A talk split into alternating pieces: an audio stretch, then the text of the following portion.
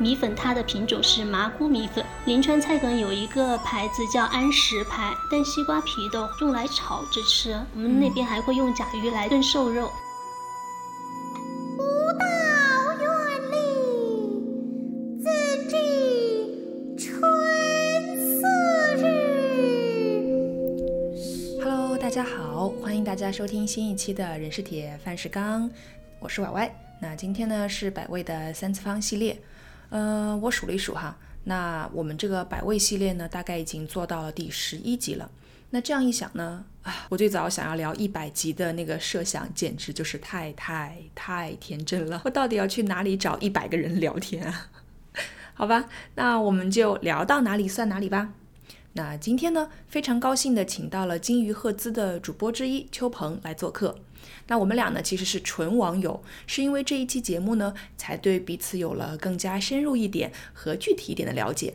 我觉得呢，嗯，借由食物来进一步了解不同的朋友和不同的地方，感觉真的好奇妙啊！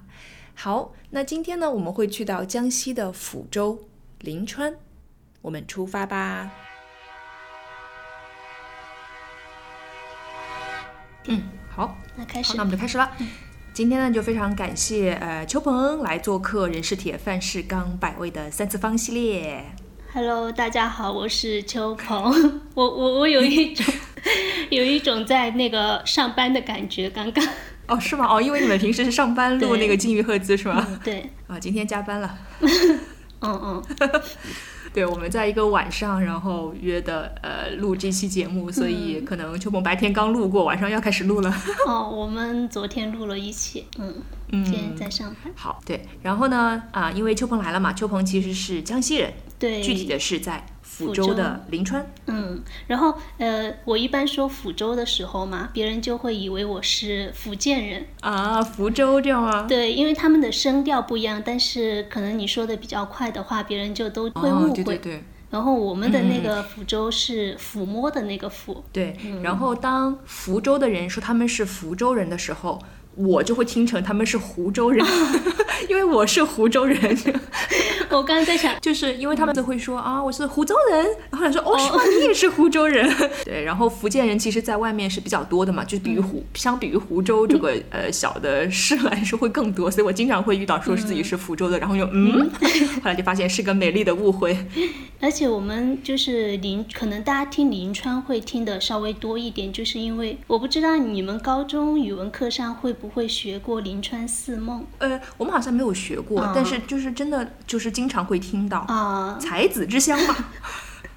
就好像临川可能大家稍微听过一点，因为江西的存在感比较弱，然后呢，抚州在江西的存在感好像也很弱，但是临川的存在感就很强了。对，但也慢慢被人遗忘了，有这种感觉。可能因为我们现在不读书了吧？这个这轱辘掐了。啊，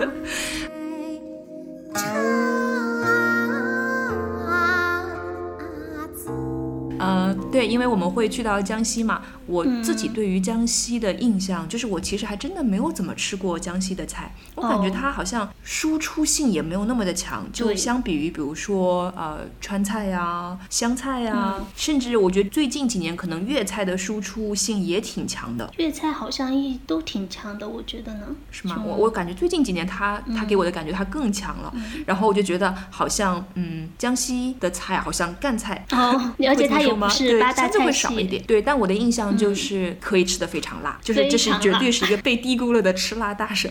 对对，因为嗯、呃我不知道是不是餐厅里会更辣一些哈，因为我在上大学之后的话，就很少待在老家，然后以前的生活圈子其实也比较小，然后你知道，就是我是生活在农村的嘛，一直包括我们家现在也在农村，就是农村可能还是没有怎么见过世面的，所以在外面吃饭会比较少，嗯。所以呢，你就会觉得外面就餐馆里会特别辣，还是说家里会特别辣？嗯，家里已经很辣了，然后餐馆里会更辣。嗯，可能要口味更重一点。对，我记得你前两天有发过一个吉安朋友发的那个图，嗯对对对不对？对，我给秋鹏分享了、分呃分享了一个吉安的朋友发的一个，他们说他们平时会吃的那个一桌菜，嗯，然后上面我看到的都是辣椒，对，红的、绿的都是。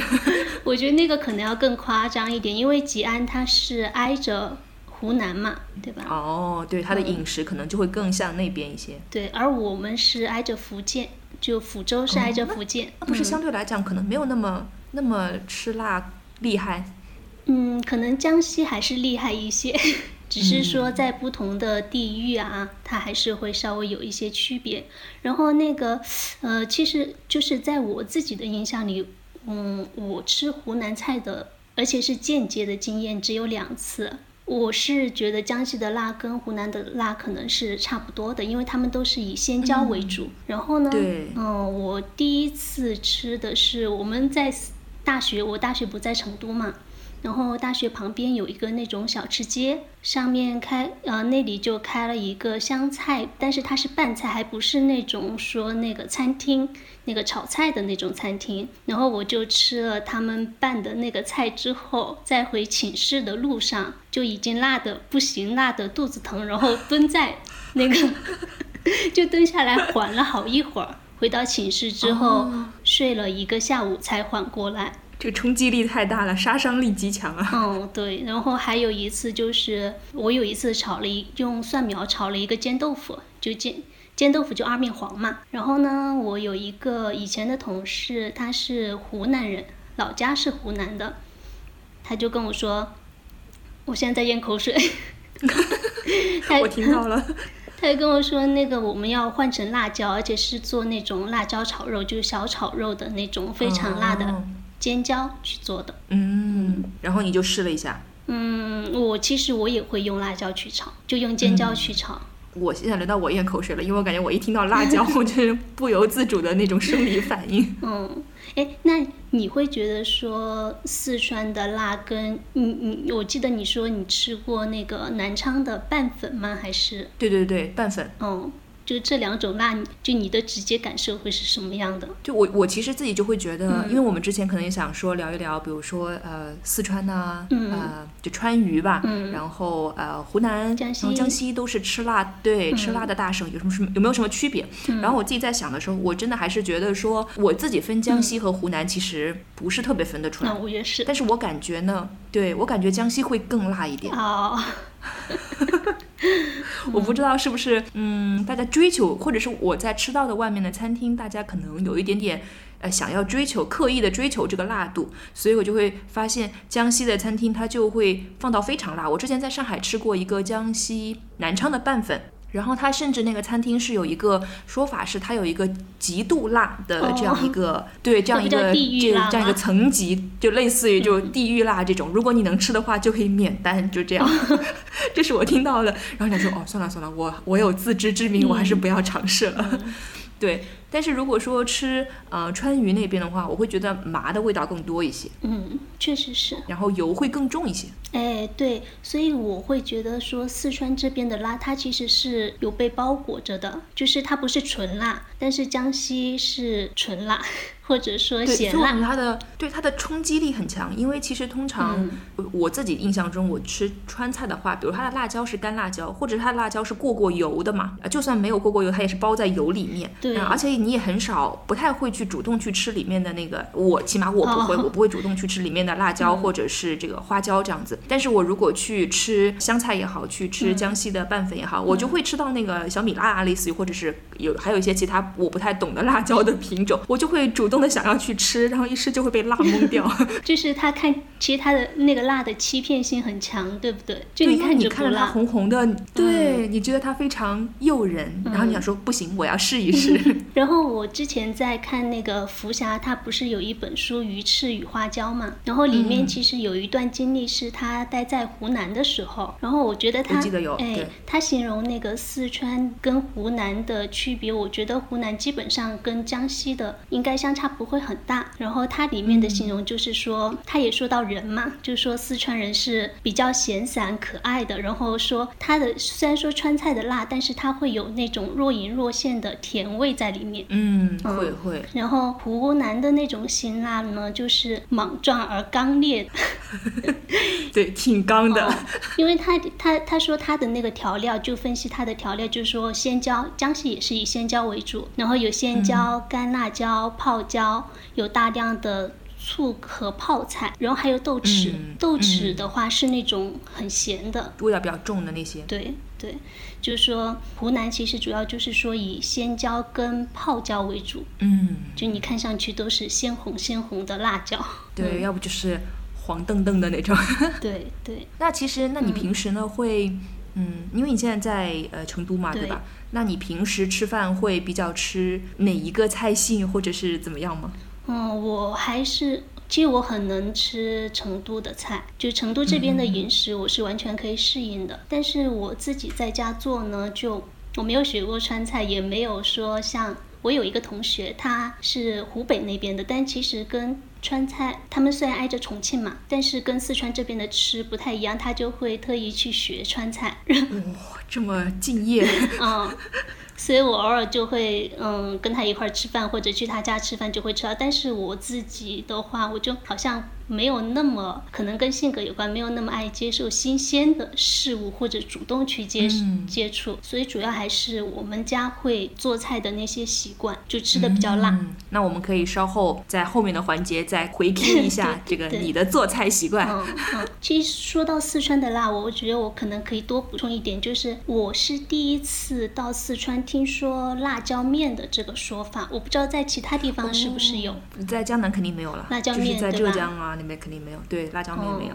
嗯，我是第一次听到嘛，然后比如说在四川吃串串的时候，就会有两种蘸碟，一种是香油碟，一种是干碟。就应该来四川、来成都吃过火锅或者吃过串串都知道，但其实这两种碟子。干碟它里面是辣椒面跟孜然粉，还有花生碎，其实是不辣的，我觉得反而还带着一点甜味。香，嗯，对对对，哦香。我觉得它特别香。嗯，然后香油嘛，香油的话，它是就油碟就是香油跟蒜蓉，那就更不用说了。本来香油就是为了冲冲那个辣辣味的，解辣的。对我自己在吃这个，如果我要油碟的话，我会问老板有没有小米辣，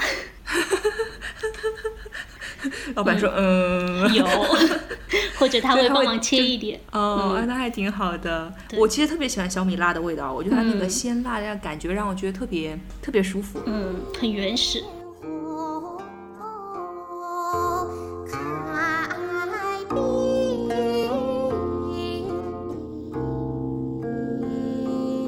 那我们下面进入聊一聊福州的代表性食物。哦，我其实我有分别问我家里人嘛，都想不出来说有什么特色，或者说在外地生活的经验比较少，就不会太在意自己家好像有特色，觉得你吃习惯了。然后我自己喜欢，包括我们家那边都比较喜欢的有两类可以作为代表，一种嗯是临川泡粉，还有一个临川牛杂。哦，嗯，可不可以分别讲一讲？哎，就江西的粉，你是吃过南昌的拌拌的拌粉对，对吧南？昌拌粉。原料其实差不多，因为临川泡粉，我觉得它有它必须要有四个灵魂一起。哦，四个灵魂，我要记一下笔记了。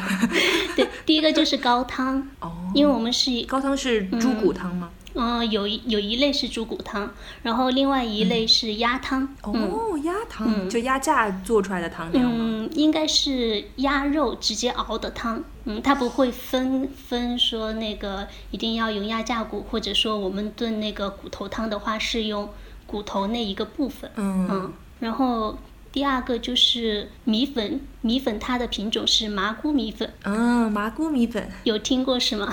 不，哦我是做了功课了。然后麻姑米粉它是南城县的，南城县也是福州下面的一个县，可能在往嗯有个麻姑山，对不对？嗯，对对对对对。然后这种粉的话，它是比较有嚼劲、韧性的，就你煮很久它都不容易烂。然后第三个呢，就是香菇粒跟葱花，那个是最后加进去的。哦，香菇粒啊，就是把嗯香菇切成一粒一粒的对这样，。可能它会过油，这样的话更香一点嘛。然后有葱花，葱花我觉得一个是它的香味，一个是它撒上去会很好看。颜色，嗯，对对对对对对。然后前面说的有一个临川牛杂嘛，它其实也是经常配泡粉一起吃的。哦，真的呀，牛杂配泡粉，这突然间想起来有点幸福呢。对，所以所以我会觉得临川泡粉它其实是集中了两个极端的味型吧，一个就是非常的鲜鲜美，然后一个是非常的鲜辣，但是呢都有一个鲜字。哦，有道理。然后牛杂其实我我觉得我吃的还比较少，就会主要会在泡粉里面吃，但其实它也是一道菜。对，然后我看到这个，嗯，泡粉是不是跟煮粉和拌粉就是又是一种不同的做法？对我大概回忆一下它的做法，就是因为我们所有的粉都会把它先用水煮，煮软之后才会去做二次加工吧。但是煮粉的话，我们是就是把那个湿粉放进去锅里一直煮，但是泡粉它是烫一下捞出来之后，然后加高汤，再加那些料就已经可以了。然后这个时候它的味道就会比较的清淡一些。哦，就没有像煮粉那么可能味道会更浓、嗯更浓对重一些。对对，但这个时候你要配牛杂呢，它调和它的味道调和的就更好一些，我是觉得。嗯，我之前有学习的时候，做理论学习的时候，啊，然后他就会说到这个呃福州这边的这个泡粉嘛，他说。它比较特殊的是，第一个就我们刚才说到麻姑米粉嘛哎，就是说它原料对它的原料，然后呢，主要是因为它用的这个米和它嗯，做米粉的那个水特别好，哦所以才对令到这个麻姑米粉好像可以久煮不烂呐、哦 然后就是有各种，它相对来讲会细一些，对不对？就是可能比我们、会吗？我觉得中等哎，就没有那么细。那我的视觉可能是我的视觉问题。然后他就会说，做这个米粉还要用那个神功泉的水。应该是南城那边的吧，因为因为南城它好它是靠浆的。嗯，哦，然后我还发现他说它里面会有一个奇特的呃食材，我不知道你会不会有嗯吃过，就是叫做蛋菇。没有哎。鸡蛋的蛋，呃，香菇的菇，他就说他的、嗯我，然后我我就是为什么呢？我看到我觉得他的他的做法特别神奇，嗯就是他是用那个新鲜的猪小肠，就是比较细的，然后呢把那个鸭蛋，呃一勺鸭蛋一勺清水那样打开，然后把那个呃蛋液就打开的蛋液全部灌到那个猪小肠里面去，哦。然后就两边两头扎紧去煮那个东西。对，煮完了之后，它不就在那个肠里面凝固了吗？嗯然后关键是特别好笑，就是它切的时候，它还有个特殊的切法。它切的时候不是一段一段这么切，嗯嗯它是比如说第一刀它是不切断的，嗯，可能到中间或者中间偏下位置就停了，嗯对，然后第二刀切断，所以呢，它一煮呢，它就会胀大，然后又胀成一个嗯很 Q 的弹黄色的小姑的那样东西，哎，我觉得好奇怪，好神奇，哦，原来可能只是某一个地方吃。嗯然后刚才不是你有说到那个临川牛杂嘛？嗯。然后我就查的时候，我就发现，哎，就说什么很多过去的嗯，名人，临川的名人都很喜欢吃牛杂，临川的名人是是有比如说王，安石啊、但是念书啊，但是我觉得这个可能是传说吗？就是我觉得是戏说。对，就是我还会看到很多人在介绍这个临川牛杂的时候，去改写那些诗人的诗，哦哦，就是他就会说哦，比如王安石说了什么呃什么春风又绿江南岸，什么明月清风下牛杂，就是这种你感觉好像不搭嘎，但是你会想、嗯啊，是真的吗？他真的有说过这样的话吗？因为哦，有一个比较有意思的就是我们那边其实还有一种是菜梗，嗯哦对对对。临川菜梗，然后有临川菜梗有一个牌子叫安石牌，嗯，王安石牌，对，然后所以他的那个传说就是说，他妈妈为了让他呃去求学的路上带着方便，然后就做了这样一个泡菜，可以让他多吃点饭。哦，吃点饭就可以读读读书聪明吗？就感觉像我们小时候的那种 教育的方法，多吃点饭，这样才能聪明。对，但是临川菜梗会家家户户酿吗？不会啊，不会，呃，嗯会腌吗？腌制可以腌，我记得我们家也腌过，但是腌的味道实际上跟市场上卖的味道是不一样的。那那我嗯，我得有理由怀疑市场上卖的有添加剂。我觉得是很有可能的。嗯嗯，但是我我在看的时候，我觉得临菜临川菜梗还挺有意思的，嗯就是因为我自己印象中，一般做菜梗可能会是用呃嗯芥菜哎的，那个。就是啊，我们主要梗用芥菜。对，然后我发现你们可能主要用芥菜，但是你们可能不只用梗，也会有有些会用嗯分，比如说用菜皮或者是哎用菜肉、都会有。嗯，对，而且会用萝卜，就是胡萝卜、红萝卜都会有，就萝那个萝卜缨，它是就是萝卜上面不是也有根也有茎吗？就是它的那个茎秆也可以用来做的。哦，就是、嗯是分开，就是卖菜梗的地方也会卖那些呃什么对对，萝卜梗，它就叫萝卜梗。萝卜梗对，有一些还会用大蒜，大蒜头也可以用来腌制。哦，然后我还看到说有人会腌白菜，嗯，白菜我们家没有腌过哎。哦，它可能用相同的办法都可以吧，因为我觉得白菜它的嗯。它储存的话，就可能需要用更多的调料。嗯，但我感觉白菜白菜可能问题在于它出水太多了吧？嗯对对，因为芥菜它的味道是比较独特的，而且有点冲的那种嘛。但白菜其实它水分是更多，而且偏甜的。对，嗯但是你们的临川菜梗是不是也会分有不同的口味？嗯，有甜辣，不都是辣的？酸辣，呃，大多数还还是会带点辣。对对对，然后那那还挺神奇的，因为嗯我一直以为可能它的调味会是一个风味，但其实看来它会有不同的调味，比如说会有偏甜一点的，就看你嗯每一个人吃这个菜的喜好了。嗯，我之前吃过有一种酸一点的，我感觉它是有点发酵了的，哦，就是有那种陈年的感觉。发了酵的感觉，对，我好像可以想象嗯到。那会不会？我看我看有人说，你们甚至会酿西瓜皮和柚子皮，会耶，哎，但是 真的吗？柚子皮会，但西瓜皮的话是用来炒着吃。所以你们平时吃西瓜就可以哇把瓜瓤吃了，然后就可以把瓜皮留着炒吗？可以的，就用油盐炒。柚子皮我好想打断一下，那个味道好吗？还挺好吃的，会把那个外嗯面最硬的那个皮削掉吗？可以削可以不削。我喜欢吃不削的，因为不削它就会有点嚼劲，就是因为我是比较喜欢嚼硬一点的东西。嗯，嗯，然后我们家有时候炒也不切块，、切条？它就是其实跟切其他的那种南瓜呀是差不多的，就是那种嗯片、切一片一对，片切出来的就是一片一片一嗯片。对，对，然后柚子皮我我也很喜欢吃，以前奶奶会会腌制一些，但奶奶腌制嗯的跟外面买的又不一样，外面的就感觉是加了红色的染色剂，然后加了一些香精的添加剂。哦，会不会嗯让你感觉可能第一个看上去更好看，第二可能是他想把那个柚子的那个所谓柚子的风味更突出一些，可能就加了一些。遮住了，就外面买的我以为他想加强柚子味。其实，嗯、柚子味他可能只想利用一点点吧，所以在嗯家里吃的反而柚子的味道会更重一些。哇，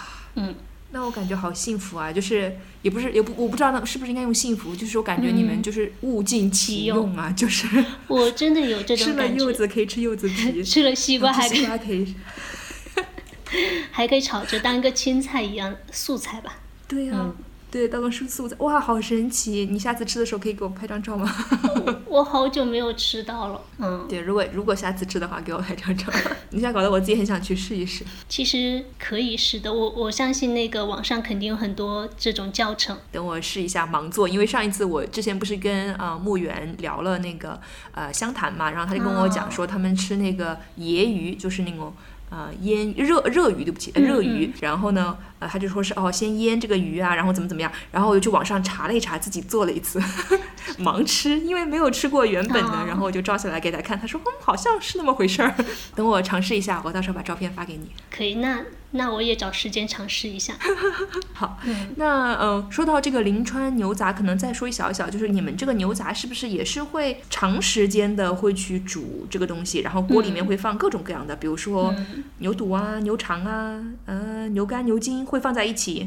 其实我没有，我不太，一个是吃的不算特别多，然后呢自己家里也不嗯会做，但我也有去查，就是它要炖，好像要炖个几个小时，两三个小时，放很多的嗯香料啊，各种。可能要去那个下水的味道，然后我发现它还会放萝卜一起。我发现是不是牛杂配萝卜是一个经典的哎搭配？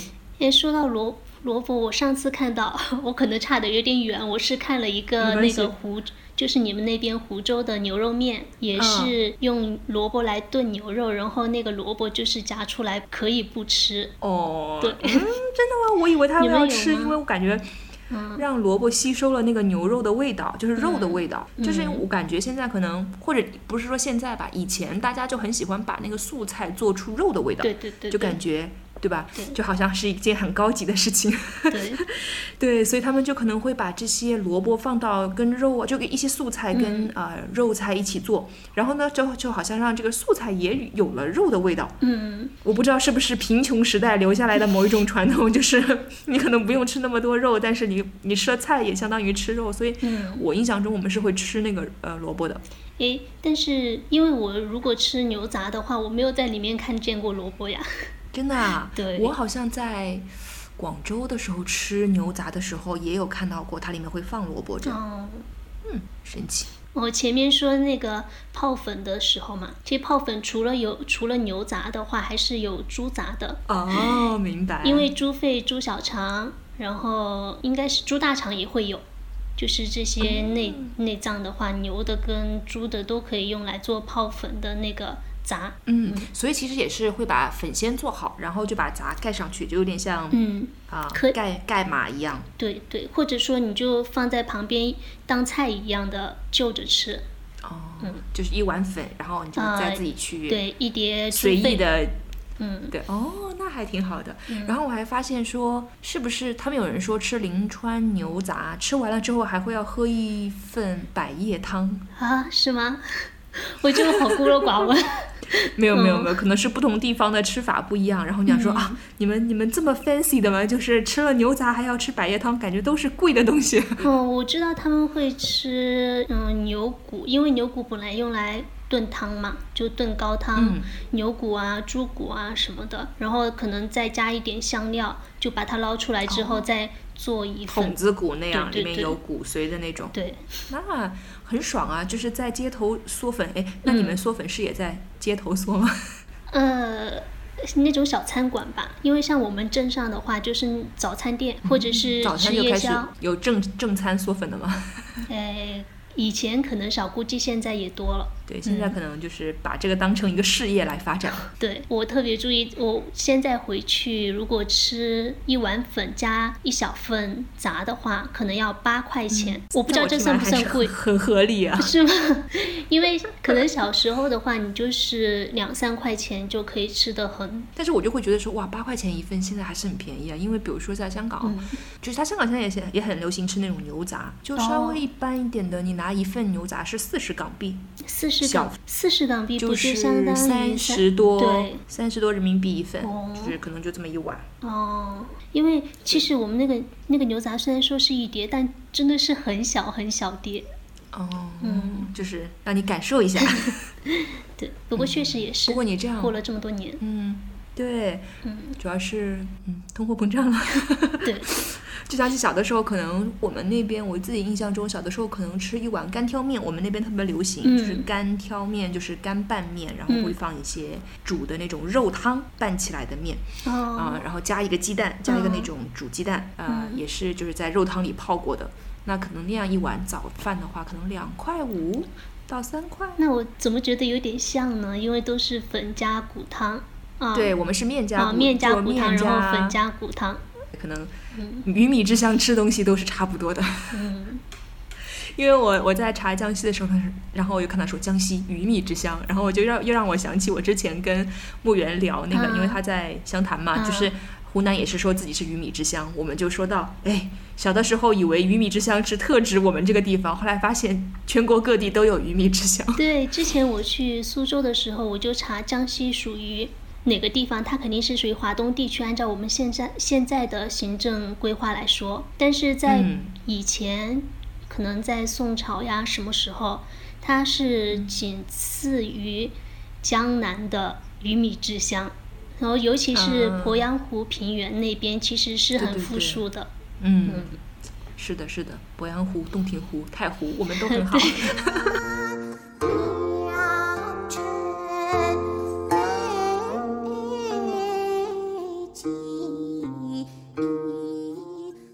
哎，上上次你说到那个甲鱼嘛，然后对对对，甲鱼。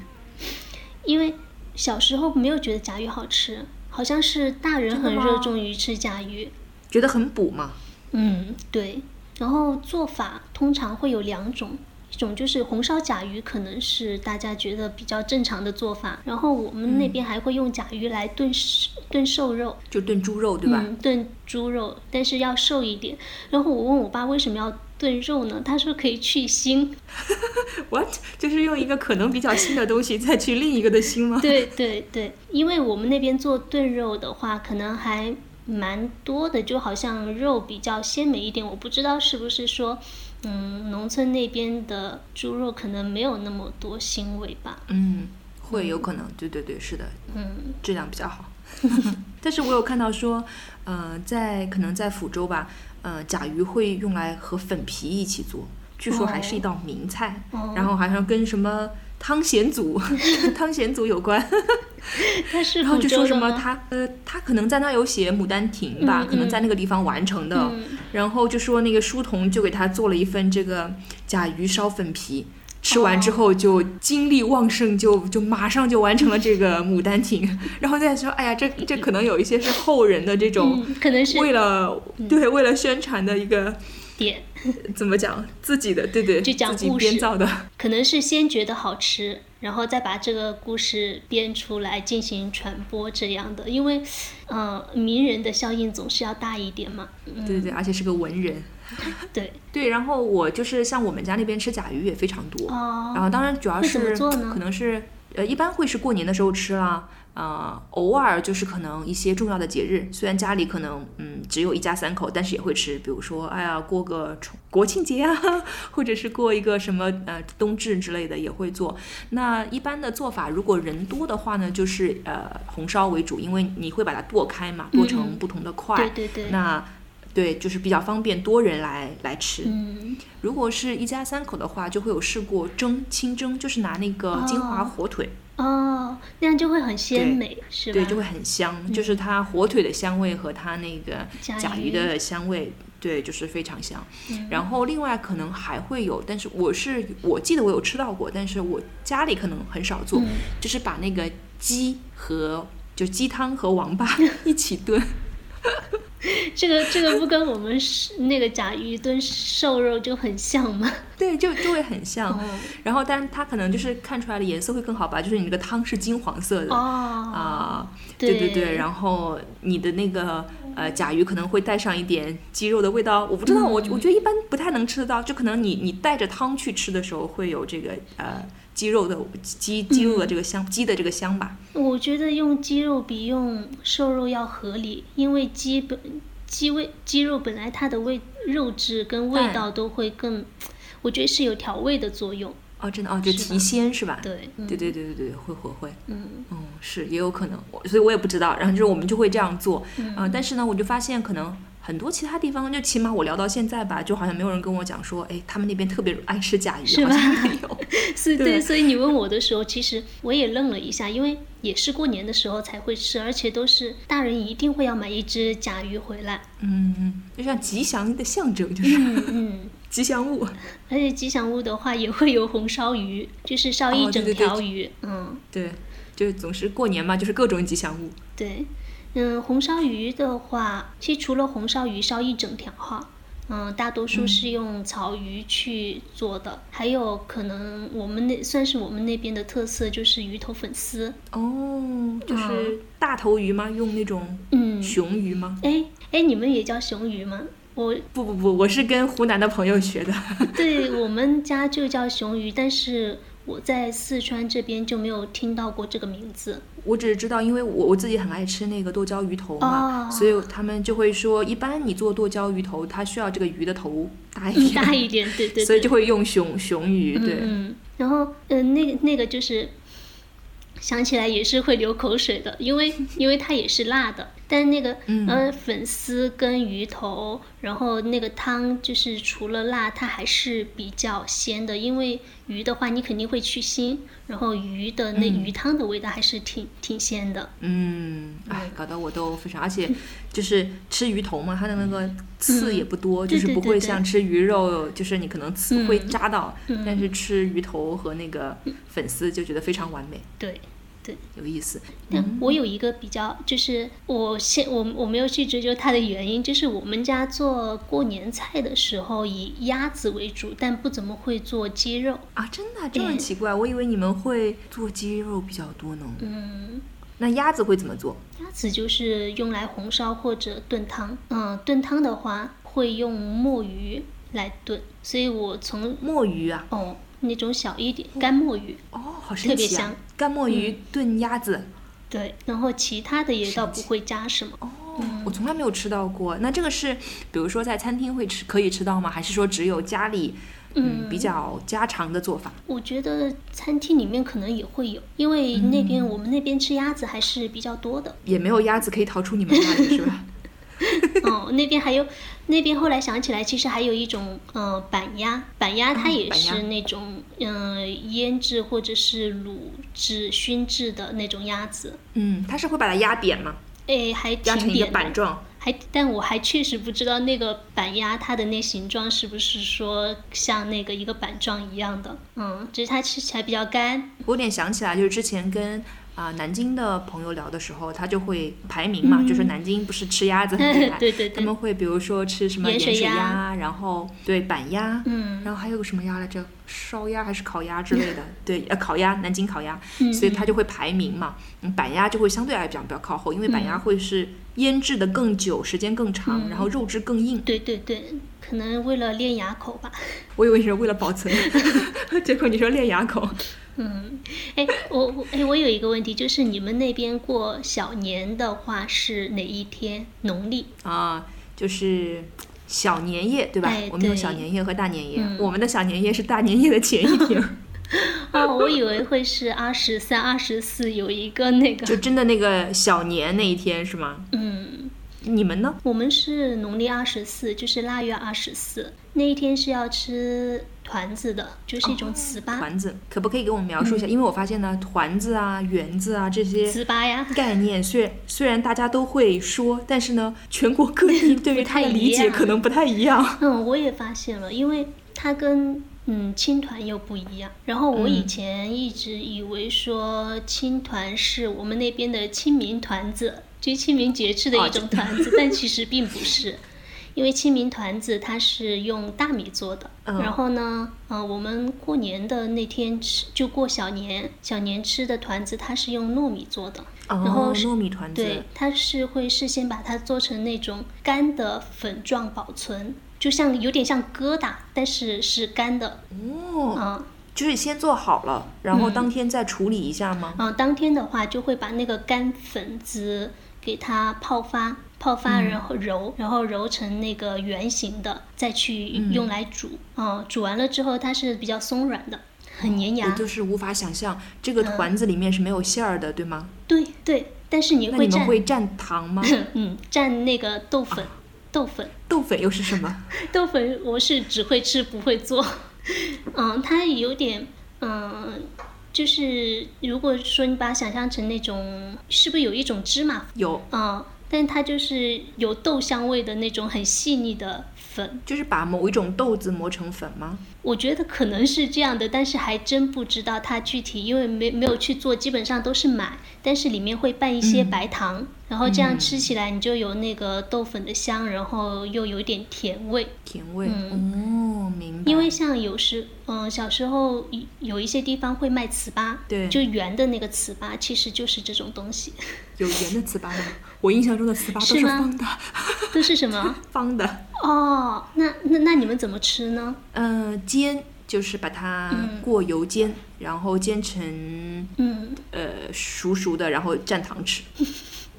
所以它是比较硬一点的吗？紧实一点的？呃，不会，因为我们那边呢，可能这种呃糯米或者是嗯一般的这种米米类的加工物吃的比较多的。第一个是年糕，哦，年糕是很硬的嘛对，所以它跟年糕的对，年糕是比，然后糍粑就会是糯米的嘛，嗯然后它就是比较软的，嗯尤其是你煎完了之后，它有可能有的时候会没有没有了形状，会塌下去那样子，然后就要拿个哦筷子不停的搅它，哦把它搅起来，还要趁着它没有凉之前吃，因为嗯。就是等等它冷却了就特别特别硬，哦，有的时候会弄不动嗯，对，会特别韧劲太太大。那其实是一样的，只是我们做的小一点。嗯，你们比较智慧。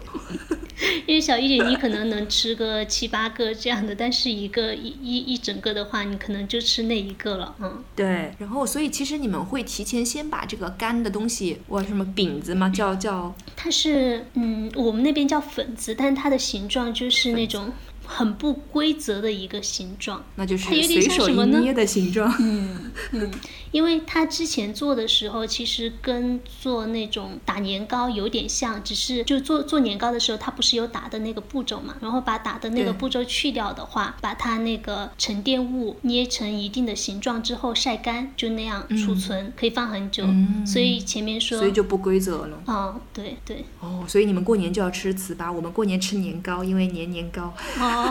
你们那边年年糕都是用大米做的，对吧？啊、对，大米做的，嗯对。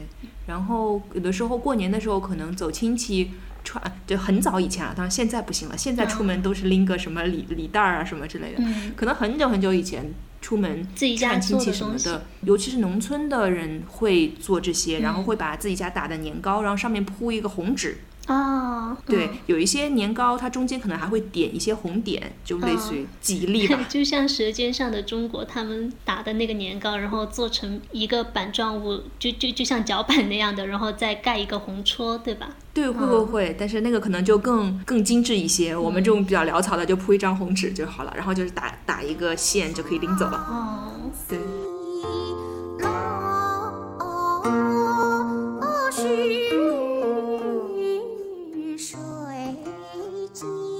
我们又把话题聊回到了农村的生活。对对，看来是两个乡镇青年在一起，就相互交流那个农村生活经验。嗯，因为我们家现在还在农村，所以对农村的那个 就一直没有怎么走出来过。嗯，那有没有什么印象特别深刻的吃的？哦，对，我本来想说，其实我我觉得我的农村生活吃的就是有很很浓厚的草本气息。草本气息。对，我记得呃有两种豆腐，但是这两种豆腐不是豆制品，它是用植物来做的。呃，有展开讲讲。呃有一种是仙人豆腐，仙人豆腐，嗯，就是跟烧仙草。草。差不多。对，跟烧仙草差不多的，但烧仙草我们看的去看上去都是黑色。的，对。嗯，然后但手工做的仙人豆腐它是绿色的，哦，因为它是用仙草，它的原材料其实就是仙草，因为我仙草就是一种仙草嘛，嗯 仙草嘛。对，就是一种植物。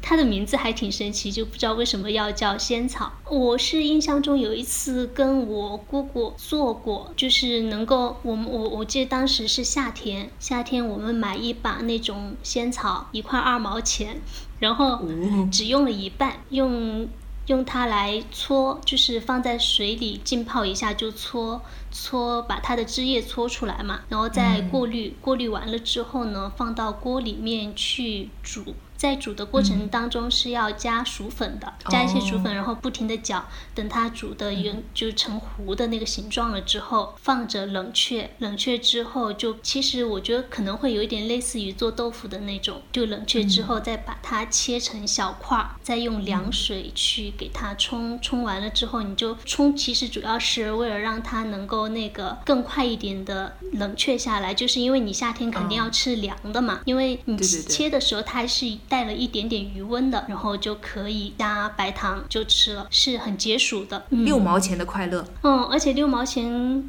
我感觉是可以做将近十碗。但其实你们也不会自己去找这个仙草是吧？一般都会在街上卖。嗯，对，街上买的会比较多。但这个仙草还有其他的吃法吗？就是还是大家都是买回去做这个对仙人豆腐。就是吃这个，而且以前会走街串巷，会有人专门做这个来卖。哦，嗯，所以所以浙江那边是没有自己做这种。没有，我是去了北京之后才知道有龟苓膏这种东西。哦然后后来呢，奶茶开始稍微流行的时候，就有了这种烧仙草那时候是台湾奶茶，嗯对，会最早说，哎呀，有一个烧仙草，然后你想说烧仙草是什么？然后有人告诉我说烧仙草就是龟苓膏，然后我就嗯，什么是吗？所以当我走出农村的时候，我知道有烧仙草这种东西，我就觉得，嗯，这不就是我们家那边的仙人豆腐吗？六毛钱吗？但是它可能要卖好贵的，是的，而且我觉得我自己更喜欢吃杏仁豆腐。因为更自然一点嘛。嗯，对，那你刚才说到了两种豆腐，我们说了一种，那另一种豆腐呢？另一种豆腐原本我已经把它给遗忘了，后来我的一个朋友告诉我，我们家那边以前还吃过一种叫苦猪豆腐的，那个就之前你跟我分享的，嗯，那个“猪”字它是一个木字旁，然后右边的话是诸君的那个“诸”，就是牧言者。对，嗯木言者还不是很好写。然后这种豆腐它有一点像魔芋，哎歪歪你有吃过魔芋？应该。有吃过，嗯，不爱吃。所以我觉得你可能也不会爱吃苦猪豆腐。对你那天给我发了一个图片，我说，嗯，这个我好像见过，但我好像不爱吃。哎，它的口感还会跟魔芋有点不一样，因为魔芋我觉得它是虽然说它还是软的，但它有一点点脆劲。嗯然后苦猪豆腐呢，它的口感会更绵、更糯一些，就是有点粘牙会。哦，真的啊、那我有可能会喜欢吃。哎，它是一种叫苦珠子的一种植物，是野生的更多。然后可能农家会去捡，捡来之后的话，可以把它理解成像豆子那样去处理，只是它需要把外面的那层壳剥掉，然后去给它后面的工序就是像豆腐差不多的去磨呀、去过滤啊、去煮，然后冷却什么的。然后用来，如果是用来做菜的话，就是用辣椒炒。江西特色什么都是，嗯嗯不知道这个菜怎么做，用辣椒炒 可以对。，用蒜、用辣椒给它爆香一下，把豆腐放进去，就再放盐跟酱油啊什么的就做好了。嗯，嗯，它就是挺一道菜神。奇的。嗯，但是现在在外面还会吃见到的多吗？不太会了。我感觉我好像上到中学之后都没怎么吃过了，所以其实你一开始给我发那个照片的时候，我感觉我在很小的时候，见过好像在外婆家有吃过。哦。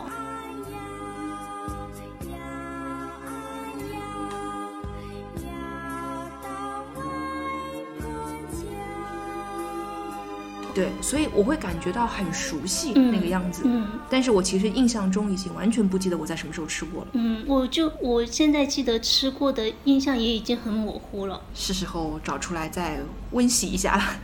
对，所以所以我说要聊这期节目的时候，真的是把我之前很多要遗忘的，甚至不知道的东西，通通捡起来了。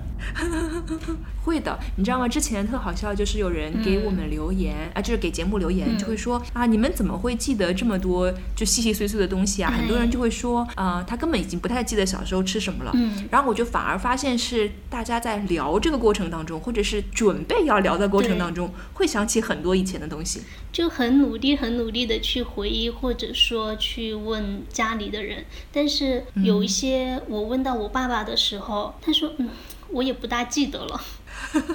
太久远了。嗯，而且虽然说在农村，现在很多农村种田种地的太少了，大多数都是承包制，就是给一户人家他包出去，对吧？对不需要自己那么辛苦的去种了。对。那在农村的或者过去的小时候的、嗯从前的 记忆当中，还有什么好吃的？嗯，锅巴好吃。锅巴好吃，锅巴好吃。对嗯，我感觉这是有灶台的人的快乐。共同的爱好。对对对，嗯，因为以前确实没有什么零食，然后你能够出一点锅巴，用猪油啊，用酱油稍微调一下味道。我们是会把它捏成一个手握的那种，然后早上的时候不想吃饭就吃那个了。啊，你们是早上吃，那你这个锅巴岂不是过夜的锅巴？没有哎，我们早上会煮饭呢。啊，你们早上会煮饭吗？对，煮米饭早饭。不是吃粉吗？嗯，吃粉其实都是很后来的事情，都是长大一点，那吃饭吃下什么菜呢？可能会炒菜或者是前一天剩的菜。哦，所以就真的、就传统上是不吃稀的，是不稀饭的，是吗？也可以吃，但以前我现在想起来，我觉得挺不可思议的，为什么一大早要吃炒饭炒菜？对呀、但我们关键是关键是起不来呀、嗯，农村还是起得比较早，像父母啊、爷爷奶奶他们一般会五六点的时候就起床。对，但是我不行啊。我记得就是小学毕业之后，因为要去一个夏令营，但是我要走山路去那个镇上念，所以要五点就赶到，然后我奶奶会四点起来给我做饭吃。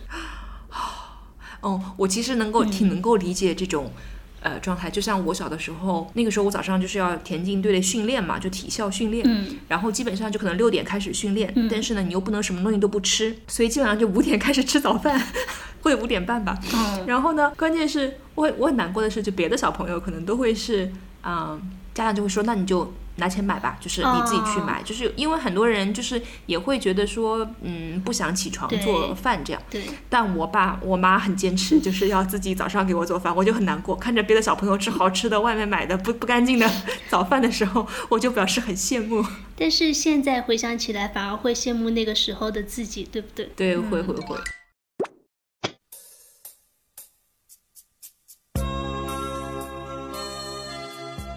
诶，还有一个是你们那边会吃螺丝吗？就是炒螺丝会。嗯爱吃的不得了。那是我夏天特别快乐的事情，除了吃，还要去河里面捞。哦，我爸有捞过，我没捞过。啊我一般都是在旁边站岗放哨 的。啊，为什么要站岗放哨？嗯，就是怕别人来说嘛，说这个，哦说哎你们为什么要捞这个河里的东西？哦，不让是吧？就是有的有的时候有些人会比较嗯介意，就会觉得、啊这是公家的东西，或者这是嗯，就是每一个人的东西，为什么你要拿走？哦，那我们那边的态度可能就是，既然是公家的东西，大家都可以去拿呀。哦，有道理，有道理。嗯，因为小时候，呃，外公外婆家他们家过了，他们家前面是一个堤坝，然后过了堤坝就是一条河，很大的河，嗯然后，呃，河边上会有那种像，哎，我不知道该叫什么，就是海边他们叫滩涂嘛，对不对？就是有，嗯嗯对呃，就潮起潮落的那一段过渡的地方，然后那那种地方就会有很多螺丝呀、贝壳类的东西，甚至还有泥鳅什么的。嗯，捉泥鳅。嗯，然后小时候就会去抓这些东西，去捞这些东西，然后带回外婆家，就是一大盆，而且那个盆是澡盆的那种盆。哦，是那种大的，对吧？嗯就洗澡人洗澡的那种对盆。对对，然后一个夏天的话，就是又可以去河里玩，然后又能够吃到很好吃的螺丝。嗯，你们那螺丝怎么做？我知道了，放辣椒 炒。对，放辣椒跟五香或者是其他的一些香料。我我我特别喜欢吃螺丝，然后小的时候，就是因为我们的螺丝买来之后是要先放一放的，就让它吐吐沙子。哎，对对对，还放点油。对，所以对放点油，然后所以呢，基本上呢，如果早上去买呢，可能不太会中午吃，就是怕，因为嗯嗯、我爸就会觉得说，你如果吃到了沙子，你的口感很不好，就会、哦呃令你整一个吃饭的过程不愉悦，嗯所以呢，他就会宁愿让那个吐沙的时间久一点。所以呢，就基本上早上买了呢，中午是不会吃的，是晚上炒了吃啊！我真的好难过，我就想说，为什么不中午就让我吃吧？但是我们可能还会提前一天，就是一定要放到第二天，会要换很多次水。对对对对对，哦，那那你们比我们更那个什么？我也一般看到了那个，嗯、螺丝放在那，我就说不行了，我要吃了，没关系的，有沙没有关系。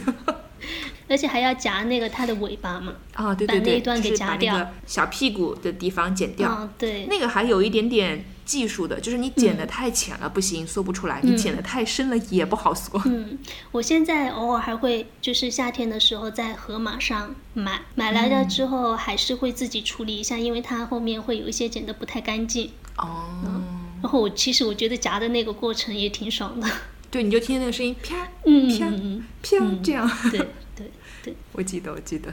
嗯还有一个是我们那边种橘子，然后呢，我就发现我自己家里们那边，种橘橘园吗？我就发现我们那边的水土很不适合种橘子，但是不知道为什么偏要种橘子，因为强扭的橘子有的时候也可能甜。但是并不甜。甜对我们有哦最开始种的橘橘子是温州蜜柑，哦，嗯，就是温州那边的那种品种是吗？对，温州蜜柑好像跟南丰蜜橘是一柑一橘，还比较就是品种比较好的。嗯然后温州蜜橘呢，我爸说以前刚开始种的时候是比较甜的，但是到后面就慢慢的不甜了。我在想是不是因为我们的那边水土把它没有改良，反而是改变了。对，嗯，我为什么这个值得研嗯究一下。对，而且我为什么会想到这个呢？就是后来我们就前几年的，我们又引进说要种南丰蜜橘，南丰蜜橘它是贡品嘛，嗯，我当时很期待，我说我们终于要有好吃的橘子了。橘子了。但是结果又没有下文，好像种出来的还是不好吃。为什么大家就不想说，那我们嗯种点别的？种花生可能比较适合，但是种这种水果还真没有种出来特别好吃的。嗯，那我觉得还挺有意思的，嗯因为嗯，相对来讲就会觉得，哎，大家都是鱼米之乡嘛，哦就是水也都很好啊、嗯什么的，就不应该有这样的差别。嗯，但还是嗯可能跟山头有关。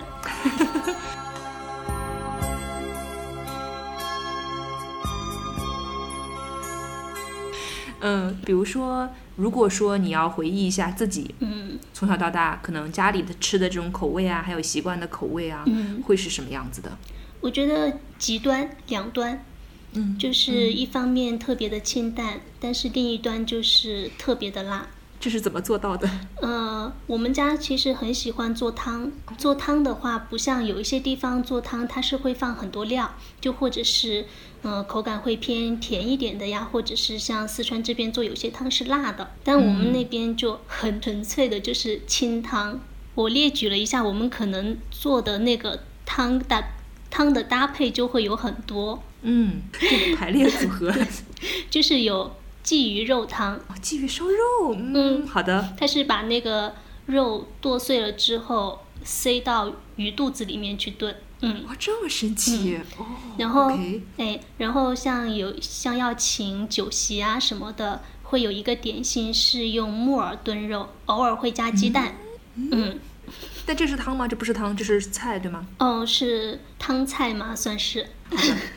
自从知道了福州人会吃汤菜这个东西之后，我现在已经接受了汤菜这样一种说法。哦哦对，就里面的料也很多，就是食材也很多，但是呢，它又是有汤的。有汤，嗯，然后像鸽子汤啊、鸭子汤，鸭子汤就前面说过嘛。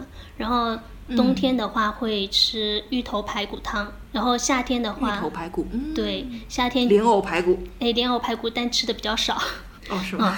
虽然现虽然我觉得现在好像比较流行，然后对，夏天的话就会做冬瓜肉汤。冬瓜肉汤，嗯我们是吃冬瓜虾米汤。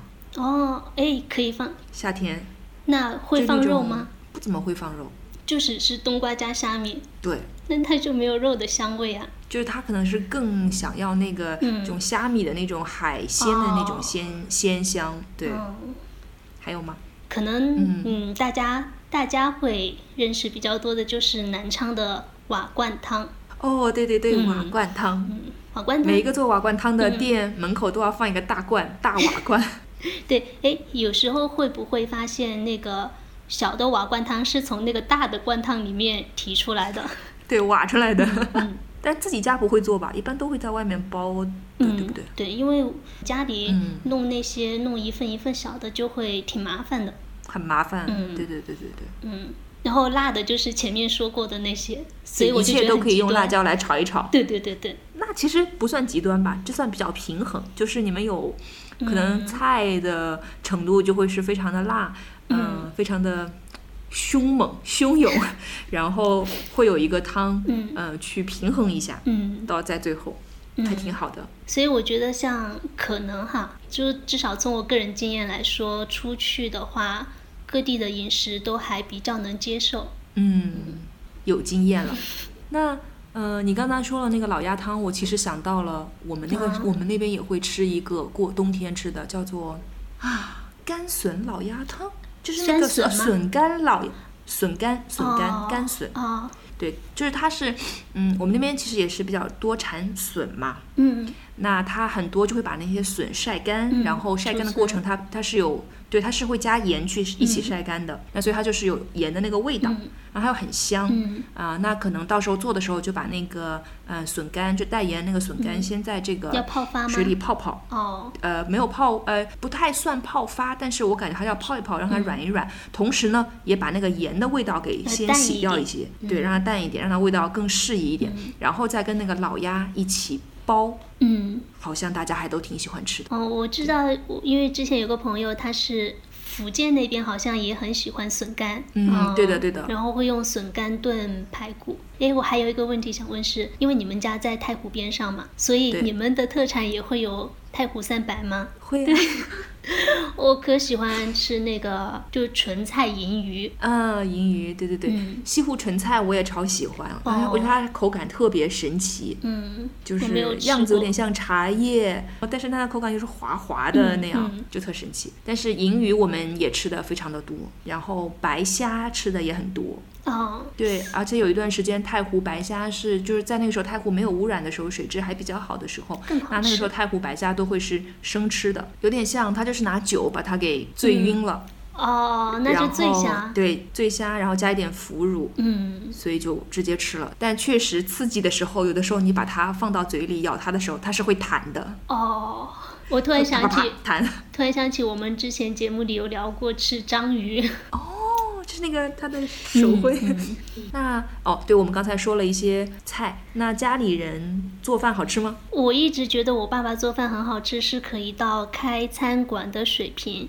但是呢，我前两天特别认真的问了他，我说：“嗯，爸，你有没有想过要开一家餐厅？”他说：“完全没有。太累是吗？”嗯，而且他还是觉得说：“他说我觉得我做的这些菜远远不够开一个餐厅。”嗯，太谦虚，可以做私房菜，哎就不一定要开个大餐厅嘛，对吧？开那种私房菜很流行。我自己是这么想的，但是我我在想，可能还是稍微有一点空想的感觉。嗯。嗯，也也有可能是哈，就是从人的情感上来说，就是你家里做的菜，你吃了很多年，它就成为你的某种 DNA 记忆。对记忆，嗯或者说成为你的某种 DNA，你觉得它是最好的。不像我们，我跟我弟弟会习惯于在家里吃，做自己做饭吃，不大会在外面吃，可能也会受一点影响。嗯，那有继承那个好厨艺吗？没有跟跟我爸他学过，就是自己瞎琢磨的。但是我觉得这个嗯也是有可能是有基因的，就是也是可以的。嗯，然后我我我也有问说，我也有问我爸有没有去专门学过，他说没有啊，就是自己琢磨着就出来了。就是天才啊！可能还有一种可能是好吃吧，说那种好吃就是说想吃到好吃的，因为我爸还是挺愿意花时间去做好吃的，或者说花钱去吃好吃的。嗯，那还挺好的，我觉得，觉得其实也是生活的乐趣之一。对对，我不知道现在是不是很多男孩子都会做饭哈，不知道是吗？不清楚，不清楚。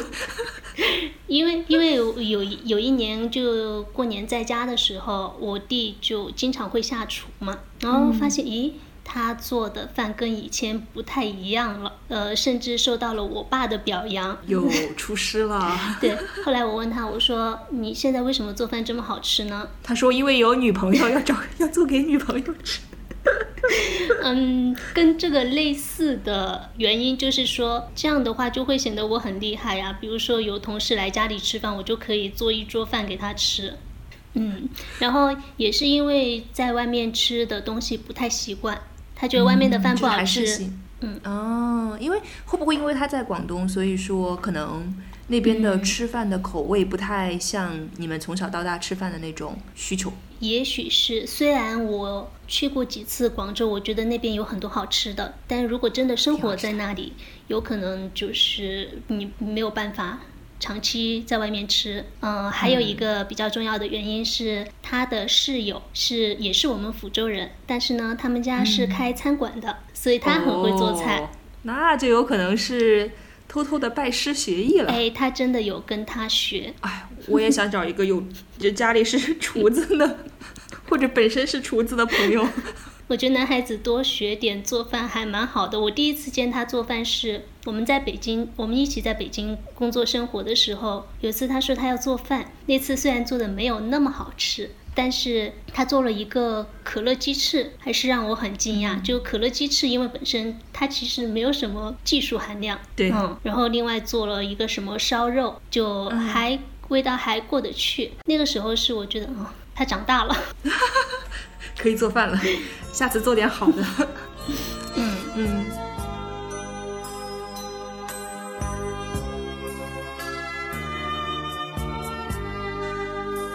好呀，好那非常感谢秋鹏今天来和我们分享了这么多的抚州和临川的美食，嗯然后还有他个人的一些家里的一些食物啊和食物的一些关系啊。那也谢谢大家听我说这么多，可能嗯都说的比较琐碎不，我觉得这个琐碎和细节是最动人的。啊。对，好，那今天就非常感谢秋鹏啦。好，谢谢 Y Y，好像是第一次这么大声叫你名字，哎，我有点不习惯。什么？啊，嗯，好，谢谢，好的，谢谢，拜拜。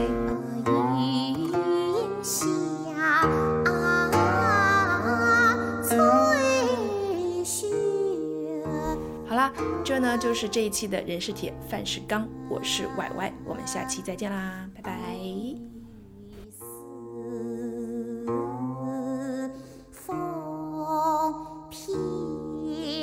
Oh.